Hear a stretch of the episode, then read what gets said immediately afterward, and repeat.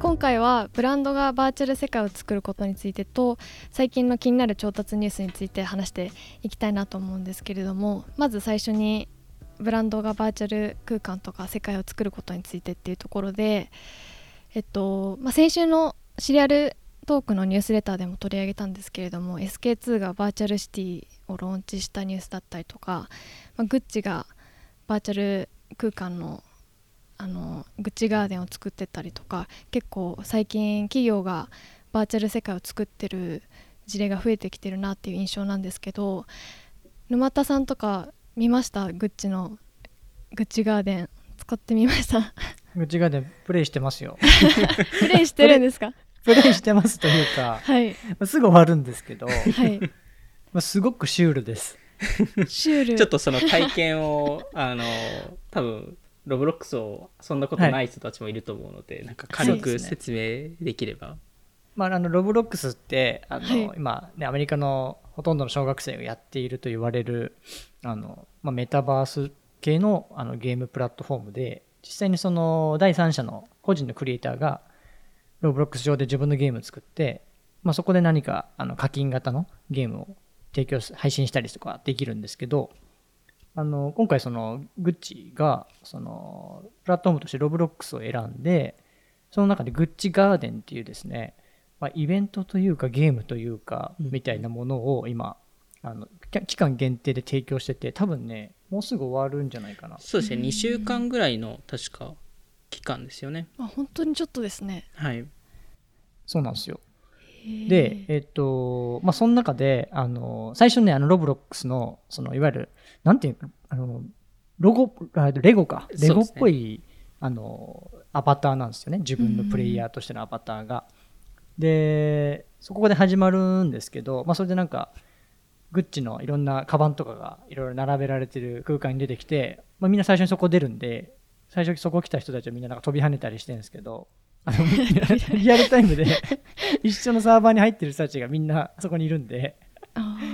あの、まあ、そこでなんか、まあ、交流とか別にないんですけどあの見つつ移動していくとなんかグッチの過去のコレクションとかをなんか見ながらなんかそのなんかねマネキンに切り替わるんですよ。いきなりその等身大って普通の人間の体験に近いマネキンに切り替わるんでなんかそれってロブロックスの中ではめちゃくちゃ 異質な体験なんで 急にリアルになったみたいな感じで。ちょっとそこでだいぶ笑ってしまったんですけどあのそのマネキンをでなんか歩きながらまあいろいろ過去のコレクションとかアーカイブとかを見ていきつつなんかあのいろんなクリエイティブを触れたりなんかできるんですけど。で一応なんか課金してなんかアイテムが買えるんですよ。でそれ別に NFT、ロブロックスとも NFT とかっていうのはまだあんまりあの導入してないと思うんで、あの普通にそのバーチャルグッズみたいな、ただのね、買えるんですけど、まあ、自分もなんかあのグッチのカバン買ったり、ショルダーバッグ買ったり買ったんですか？あのロバックスってあの普通にロブロックスの通貨で買えるんで、で、なんか物によっては、あの特定の日の1時間しか売ってないんですよ。でそれがなんかいつ発売みたいな案内されててちょっとね欲しいなと思ってるねなんかグッチのねギターケースみたいなのがあって、えー、それそれ多分もうすぐえっ、ー、とね28日の深夜2時とか3時みたいな海外の時間に多分中止になってるんで発売になるんですけど。でなんかそれがその中の一つのバッグがなんかリセールで転売いわゆるその買った人が普通に転売してその金額がなんか4000ドルになりましたみたいなのがそうですねなんかあのちなみにその、えっと、リアルにもそのバッグって存在するんですけどそのリアルのバッグが確か1500ドルぐらいなのであのリアルよりデジタルが価格価格が超えたっていう。すごい。で NFT ではないんですよ、はい、ので 結構それがなんか話題になってましたね。あのレディットの創業者がなんかツイートしてたと思うんですけど crazy、crazy みたいな。そうですね。で、あの、ハイプビーストとかにも記事になってたりしたんで、まあそういう意味では、いわゆるその NFT のなんか collectible の文脈とは別の、いわゆるデジタルファ単なるデジタルファッションとしての取り組みとしてなんか、それはそれでなんか面白い事例なのかなっていうのと、なんかグッチがあえてロブロックスを選んだっていうのは、そのすごい、そのね、気になってて、結構グッチのお客さんって、まあ、小学生では当たり前ですけどないじゃないですか。けど、まあ、結構小学生中心としてでも最近若い世代とかに普通に広がってきてるプラットフォームだと思うんで、まあ、そういうとこ見据えてやったのかなとか、はい、そうですね。実はグッチはこれ2回目なんですよ。ロブロックスと組んだのって。で、えっと、1回目が、えっと、あのゲーム内の、まあ、本当にあの商品あの何か世界を作るのではなくてあの単純にそのアイテムゲームアイテムとして、えっと、あのグッチの、えー、服を、えー、買える形に、えー、確か当時は無料でやっててなんで今回実はそのグッチ×ロブロックスのあのあのグッチワールドですかね。が、えっと割と評判があまり良くなかったっていう、え、理由の一部が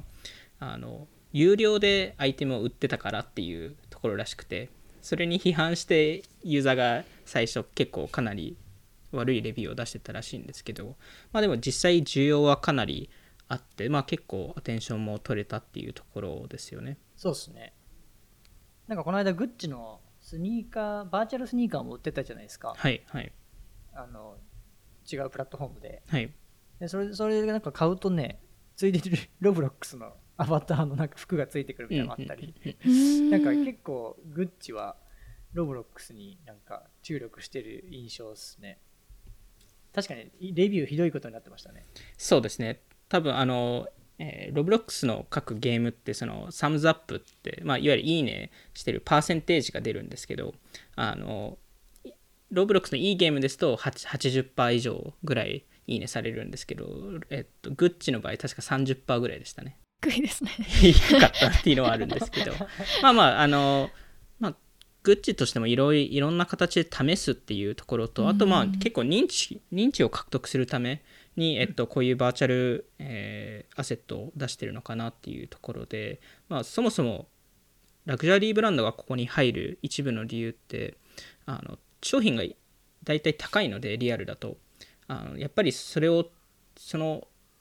ものを試せる人ってすごい限られてくるのであのそれをまあ無償もしくはすごい安い価格で提供できればあのしかもデジタル上でそれが提供できればあのいわゆる新しい顧客を、えー、捕まえるため、まあ、そこの discovery のためにこういうことをやってるのかなと思いますね。結構ロブロックスですとナイキとかも、えー、あのおそらくナイキもそういうあのナイキワールドじゃないですけどそういうのも作る予定らしいので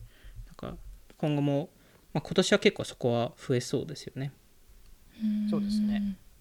あのロブロックスすごい盛り上がってますから今。期間限定っていうのもまたいいですね。そのその時しか買えないっていうのも。やっぱり hype hype の作り方がやっぱうまいですよね。うまいですね。1時間しか買えないとかね、うん。かもなんかそれを一つの商品だけではなくて複数の商品で多分ばらけてやってるのでなんかそこはやっぱちゃんと考えてるなと思いました。調達のニュースに移りましょうか。はい。そうですね。最近じゃあ宮武さん気になった調達ニュースありますか？えー、どっからいきましょうか？えー、っとじゃあ Liquid Death からいきましょうか。リクイッドです。はい。水です 水ですね。はい。あのまあいわゆるあのアルミの缶に、えー、水が、えー、入ってるブランあの D2C ブランドなんですけど 結構そのブランディングがまずめちゃくちゃ良くて、まあ、すごいアルコールっぽく見えたりとか、えー、ちょっとあの面白いブランドなので、まあ、ここが、えー、最近シあのシリー C で、えー、15ミリオンほど調達、えー、したっていう発表があってちょうど2020年の秋ですかね。最後に調達したんですけどそ、ね,、の時に23ミリオンぐらい調達していてなんでかなりの頻度で調達はしていますと。でまあ同時に今あのウォルマートとかホールフーズとかセブンイレブンとか、えー、1.6万箇所ぐらいに、えー、買えるようになっているんですけど今回株主として入った会社がライブネーションっていうあのイベントの、えー、プロデューサーとか、まあ、そっち系のあの主催する人たちなんですけどあのライブレーシライブネーションのコンサート、えー、主催してるコンサートとかではあのペットボトルではなくて全部リクイッドデスにあの一時的に変えるっていうのをあの宣言してまして。でこれって多分利用者にとってすごい良くてでもちろんリクイッドデスにとっては売り上げが上がりますしいろんなあの人にあの認知してもらえるのでで逆にライブネーションからするとあのサステイナビリティの結構あのいい PR になるのであのペットボトルではなくてリサイクル可能なアルミ缶を、えー、使えるっていうのが、えー、いいっていうところですね。あとは最近そのシリコンバレーの知り合いとかそのテック業界の知り合いがあのまあコロナがアメリカではワクチンが普及されてるのでみんなまた集まり始めてるんですけど、うん、その時にそのご飯食べてる写真とかあのあの見せられる時に結構リクイッドデス率が高いんですよね。んなんで結構テック業界だとリクイッドデスって割と人気なんだなと思いましたああ確かにね。なんか自宅とかによく置かれてるイメージあるよね。はい。でもね水で炭炭酸 炭酸水と、まあ、普通の水で 2SKU なんですけど、まあ、そこまで伸びてるって本当にすごいですよね。いやどうエグジットするんですかねここは。うん。どうなんですかね。確かになんか水って飲むじゃないですか。でペットボトル良くないから、はい、まあ、アルミ缶っていうのすごい共感できるなと思ってて。でなんか自宅に置いとく水としてはなんかやっぱリキッドですぐらいインパクトがあった方が なんかあのお客さんに出す時も なんかいいのかもしれないですね。なんか我々もあの一体去年あの、まあ、某あのマイクロ VC のやられてる方の家に行ったじゃないですか、はい、あの、はい、コロナ前ですよコロナ前、はい、その時もすごいリキッドです置いてあってお前ら持って帰るかみたいな。もらいましたね。はい、でおなんかいいなこれと思って自分は買いましたけど。まあ、やっぱりブランディングがしっかりしてるところですよね。なんで、まあ、今後も伸びると思いますし、誰も水でこれだけ勝負しに行く人ってなかなかいなかったので、あの、なんか味付きの水とかはちょこちょこ出ますけど、ね、これだけ本当に水っていう ところで 勝負してきたところって過去見たことないんで逆に斬新で面白かったですね。なんか全然リピートするイメージなかったんですけど。やっぱでも買う人は買うんですね。やっぱこのブランドは好き。ですね。いやなんかねハイビスカスウォーターとかさあの三蔵のなんかアジアンフレーバーとかじゃないですかね、はいはい、炭酸水と水ですから。本当に水ですよね。いやすごいまあ実際今後どうなるかはちょっと見どころですけどまあでもね、15ミリオンって別に小さい額ではないですし去年も23ミリオン調達してるわけなのでなんで、まあ、今後も結構オムニチャンネルで頑張っていくと思うんですけど、まあ、ある程度の認知を捉えたらエキジットも、まあ、どこかしらもしかしたらブランドを見て買収するところも出てくるかもしれないですよね。そうですね一応あれですよね。LA のサイエンスはい。っていうインキュベーターから出たブランドですよね。そうです。いつもう一個なんか違う商品出してくるか楽し 3SKU まだ まだ水しかないと思って 水から水から離れたらどこ行くんですかね。逆に。確かにねなんかあのグッズはいろいろ出してますよね。そうですね。グッズ販売めちゃくちゃうまいので、はい、それはやってますよね、はい、そこはでもファンがいっぱいいるんでだからみんな買いたくなるらしいですね、うん、確かに。結構ニュースレターとかも割と挑戦的というか、挑発的というか、なんかそのクリエイティブすごい残酷なクリエイティブじゃないですか、はい、リキッドデスのクリエイティブって。その本当首が飛んじゃうような漫画のクリエイティブなんですけど動画とかで。それを まあ批判してる人に対するなんかアンサーみたいななんかことが書かれてたりとかして独特だなっていう。ますね。まあぽいですよね。言ってます。へえじゃあ徹底してるのがいいですね、はい、じゃあ次のニュース、はい、沼田さん注目の調達ニュースありますか？そうですね。あのソフトウェア系も結構いろいろ調達してて、うん、あのグローバル E とかクラビオとかあとセトル、まあ、セトルもちょっとソフトウェアというかフィンテックに近いかもしれないですけど。でグローバル E は、はい、あれですよね宮武さんあの上場直前でショピファイから上場しあ調達して。そうですね。でそのまま上場しまたっていうところですよね。で多分、うん。えっと、ショピファイが上場直前に200億ぐらい、まあ、193ミリオンの出資をしてそこで、えー、まあ結果として5.5%ぐらい保有し,、えー、したことになったんですけど当時のバリュエーションが多分3ビリオンぐらいのバリュエーションで出資してたのでうん、で今今どれくらいでしたっけ？今4.6とか多分5、ね、5000億ぐらいなので、うん、まあショピファイの持ち分がすでに1.5倍ぐらいになってるっていうところもあるんですけどそもそもグローバル E ってどういう会社かっていうと沼田さん。グローバル E はそれこそこの2年ぐらいとかですかねすごい目にするようになったんですけど、うん、多分ねそのアメリカの会社の越境 EC をサポートする会社で多分その越境部分の運用肩代わりしてんのかな？そうですそうです。あのえっとね受注メールとかもねグローバル E から来るんですよ。でそのいわゆるショピファイ使ってるところがあの越境に関してはそのトランザクション以降のなんか手続きとかが全部グローバル E がやるみたいな感じになってると思うんですけど。ちょうどね 自分もあの先月発売になったマットハッピーのあのなんかアウトドアウェアみたいなの買ったんですよ。そしたらまグローバル E であのグローバル E から普通に受注完了メールが来てっていう感じで。いわゆるその越境にまつわる結構めんどくさいことを肩代わりしてくれるソリューションっていうことであの多分それショピファイの多分商品情報とかいろいろ連携もできると思うんであの普通になんていうかショピファイ使ってるところもよく導入していますね。結構いいサービスであのもそれこそマッドハッピーの人と話した時にグローバル E の話になったんですけどあの導入した一部の理由ってまあそのローカライズその言語のローカライズっていうのはもちろん一つやってくれるんですけどいわゆるそのあの価格調整を実は、えー、小さい部分でやってくれて、えっと、それを何かというとそのあの日本から購入している際にはあの日本円で価格って大体提示されるようになるんですけどあの、えー、配送を無料にする分ちょっと値段を上げるんですよ各商品の。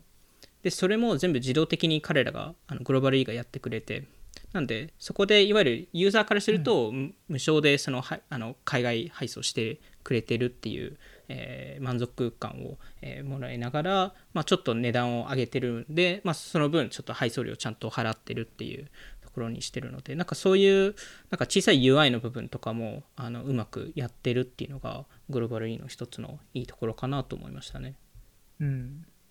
結構自分なんか値段違うのであの転送倉庫に転送して日本に運ぶパターンとどっちが安いかとかいろいろどっちがめんどくさ めんどくさくないかとか いつもね考えながらあの最近買っててもともとやっぱグローバル E がこうやって普及する前って全然みんな一挙対応してなかったんで、うんうんうん、なんか大体越境対応してるところがグローバル E 使ってるイメージですね最近だと。いやだいぶ変わってきてきましたよねそこは。あの結構海外配送できるっていうブランドもどんどん増えてるので、逆にそれはすごいことですよね。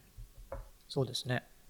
なんで、えっとまあ、売上自体が確か、えー、2020年の売上が136ミリオン、2019年から2倍以上になってまして、もちろんそのコロナの影響でかなり伸びたっていうのはあるんですけど、で売上継続率が134%あって、しかもま黒字化してるっていう状況なので、まあ、すごい、あの、割と魅力的な会社で、株価もかなり初日から、初日、えっと、ちょっと下がって、そのその後すごい上がったはずだったので、なんで、まあ、割といい感じで上がってる会社かなと思いますね。はい。じゃあ、えー、沼津さん、次のソフトウェア企業どうしますか？クラビアとかいきますか？はい。ここはもう9.5ビリオンになっちゃいましたね。もうね、本当っすね。ちょっと次元がちょっと違いますね。いやもうセカンダリで買おうかみたいな話してた頃が懐かしいですね。いや懐かしいですね。買えばよかったですね。え？いつ頃話された去年去年の12月ぐらいじゃないですか。でそのあれそのえっとそうですね。その3ヶ月か半年後ぐらいにえっと、うん、あの調達してクレビオがその時に5ビリオンぐらいの時価総額だったんですよ、ちょうど去年の11月か？に調達してたんですけどクレビオが。で今回その倍の時価総額になったっていうところで、大きくなりましたね。すごいですよね。うん、いやでもねそれの価値はあると思ってて、やっぱ使っててね、いや本当よくできてるんですよね、うんうん、で価格もそんな高くないし今のところは。だから全然その去年の調達まで逆に全然調達してなかったんでそうですよね。いやすごいなと思ってあのあの実際多分ねあの結構売り上げも立ってたとは思うんであれですけど。いや逆に逆にびっくりしましたけどね調達したっていうのは。多分、調達そんな必要なかったはずですし、まあ、去年の11月にやったので、ね、まあ、最近よくあのテック業界であの起きてるんですけどこういう現象って。あの次のラウンドをあの起業家創業者が考える前からもう投資家側があのやりましょうっていうパターンだと思うので、まあ、それであの伸びたあそれでまあ今回あの調達したっていうことだと思うんですけど、まあ、過去12ヶ月間過去1年間で、えー、課金してる顧客がまあ倍になって今多分7万人、えー、課金ユーザーがいるんですけど。7万人。はい。でも 7万か7万社ってことですよね多分ね。おそらくそうですね、うんうん、でもあの今のところ IPO を多分ここ12年でおそらくやらないと思います、どうしてですか、まあ、調達したばかりですし社あの社長自身がそんなこと言ってたので、あのなんで今のまあそんな急いでないみたいなこと言ってましたね。まあ調達したばかりなんで300 300億資金持ってるんでこれで。まあなんでどこまで行くんですかねここは。うん。なんか単純にメールの配信っていうよりはもうすでにそのカスタマーデータプラットフォーム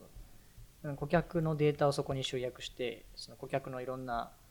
あの履歴なんか動きどういうアクションしたとかっていうのはそこに残るような形になってて、まあ、そういう部分があのすごい評価されてるんだなと思うんですそういう意味ではなんか競合でいうとどちらかというとクアルトリックスとかそっち系になるんですかね？あなりえますね、うん、例えば、まあ、セグメントとかね。例えばあの、はい、この間トゥイリオが買収しちゃいましたけどセグメントも本当によくできたプロダクトなんでまあ、そういったところと比較されたりとかはありますよね。セグメント多分3、4千億ぐらいで買収されたと思うんですけど、ね、もしかしたら調達してたら1兆円ぐらいの価値かもしれないですよ、ね、逆にまあ、クラビオに関しては今回9.5ビリオンで調達してるわけなので、まあ、おそらくですけど、売却のパターンはもうないのかなと思いますよね。セールスフォースだったら買えるんじゃないですか。そうですね。まあ確かにセールスフォースであれば買えますね。唯一、アドビかセールスフォースか。そうですね。確かに。30ビリオンぐらい出しますかね。30ビリオン出したらもうスラックとほぼ同じ価格 価格ですよね。そうそうですね。いやでも自分の会社が使っててどっちがなくなったら困るかっていうとちょっと迷いますね。そのスラックか。スラックか。えー、じゃあそれだけ重要な。うん、まあ結構やっぱりそこはどうカスタマイズするまあ、その自分用に自分のブランド用にカスタマイズするかによってですよね。そこのあの本当にあの利便性が出てくるっていうところは。そうですね。名前が読み方がどこれどうやって読むんだ問題がねずっとありますけどね。はい。英語だと多分クレイビオって。クレイビオ ですよね、はい、よく言われるんですけど。はい、了解です。まああのここはどっかのタイミング上場しますとはい、そうですね。楽しみですね。じゃあ、えっと、ソフトウェア系で言うと、セットルですかね、残りは。はい。ここは、えー、まあ、簡単に言うと、その在庫を、あの、まあ、在庫っていうか、その商品を作るときに、まあ、商品を売るときに、先に商品、あのその素材を買って作らないといけないので、まあ、そこの素材のあのベンダーの支払いをセットルが先にやってくれるっていうところですね。なので、いわゆるその、えー、ブランド側からすると、あの、実際にその、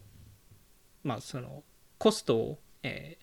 売上と同時に、えー、コストを引けるっていう、まあ、いわゆるキャッシュフローをあの救うためのビジネスですね。なんで、あの若干その Pipe とか、えー、 Clearbanc とか、えー、そっち系のその希薄化しない、えー、資金調達、え、っていうまあ、そういう系のサービスかなと思いますね。そこが最近10、えっと、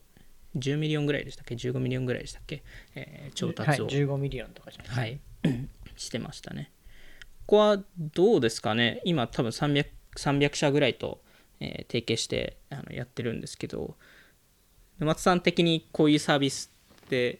どうですかね？多分まあ実際にあのブランド運営している中でやっぱりキャッシュフロー的に言うとかなり課題にはなるんですかね？そうですね。まあやっぱりも、の作ってたりする会社だと、先にお金出てっちゃったりとかすると思うんで、そういう意味では、こういうソリューションってすごいありがたいんですけど、やっぱりその、なんか早めに、ちょっとバリエーション高す、高い、高く、なんかエクイティで調達しちゃうみたいなのが、その以前はそれが後々なんか良くない結果につながったりとかっていうのもあったりしてその中で多分 D2C の会社もみんないろいろ学んででそこにそういうニーズがあったからこういうソリューションがいっぱい出てきてるのかなと思っててそれこそ自分たちがちょっと関わってるハウスとかも、ねこういうのをうまく活用してるじゃないですか、はい、でなんかその調達金額はなんかほどほどにしておくみたいな、なんかそういういわゆるその資本政策の戦略を作るにあたりなんか D2C ってやっぱ株価あの EXIT 厳しいよねみたいな話もありながらもこういういろんな選択肢が増えてよりなんか、あの、緻密な戦略が作れるというか、違うなんかやり方が作れるっていうのは、まあ、いいことだなって個人的には思いますね。これ、まあまあ、セットル側としてはリスクは取ってるなっていうのも思うので、これってどういうふうになんかリスク回避できるんですかね。まあ、あの一応その各ブランドのアカウンティングの会計ソフトウェアとつながってるので、その過去の履歴は見れるものの、デマンドのフォーキャストってちゃんとそういうのってできるんですかね？いやもうそれをできないと逆にこのこのビジネスってまあまあリスキーっていう感覚でもあったんですけど。多分あらゆるトラフィックデータとかも取ってますよね。どこまで取ってるかが明確じゃないんですよねそのどの辺のデータを取ってるのかはねちょっと知りたいですけどね、うん、でも結局販売されないとあのセットルとしてはあの、ね、最終的にそのそのブランドが潰れたら回収できなくなっちゃうので。これあのパイプと違ってセトルが出してるんですよね？セトルが出してます。なんでクリアバンククリアバンクと一緒ですよね、はい、だから多分あれですよセトル自身は銀行から借り入れしてそれも活用してって感じですよね、はい、まあ結構リスキー確かにリスク取ってますよね。そういう意味では。なんかそうなんですよね。なんかそれこそあのそっか今クリアバンクではなくクリアコーっていう会社にあのリブランドしてましたけど。はい、確かに。あのクリアコーとかですとそのあの Facebook アドアドマネージャーのそのあの、うん、ところで結構詳細なデータまで見れるので多分しかもリアルタイムで結構すぐに止められたりすると思うのでなんかそこのリスク回避ってある程度できるのかなと思ってたんですけどそれが果たしてセットでどれだけできるのかはちょっと気になりますね。そうですね。ちょ社長とはちょこっとメッセージはしましたけどまだ日本に来る気はないらしいです。ああそうなんですね、はい、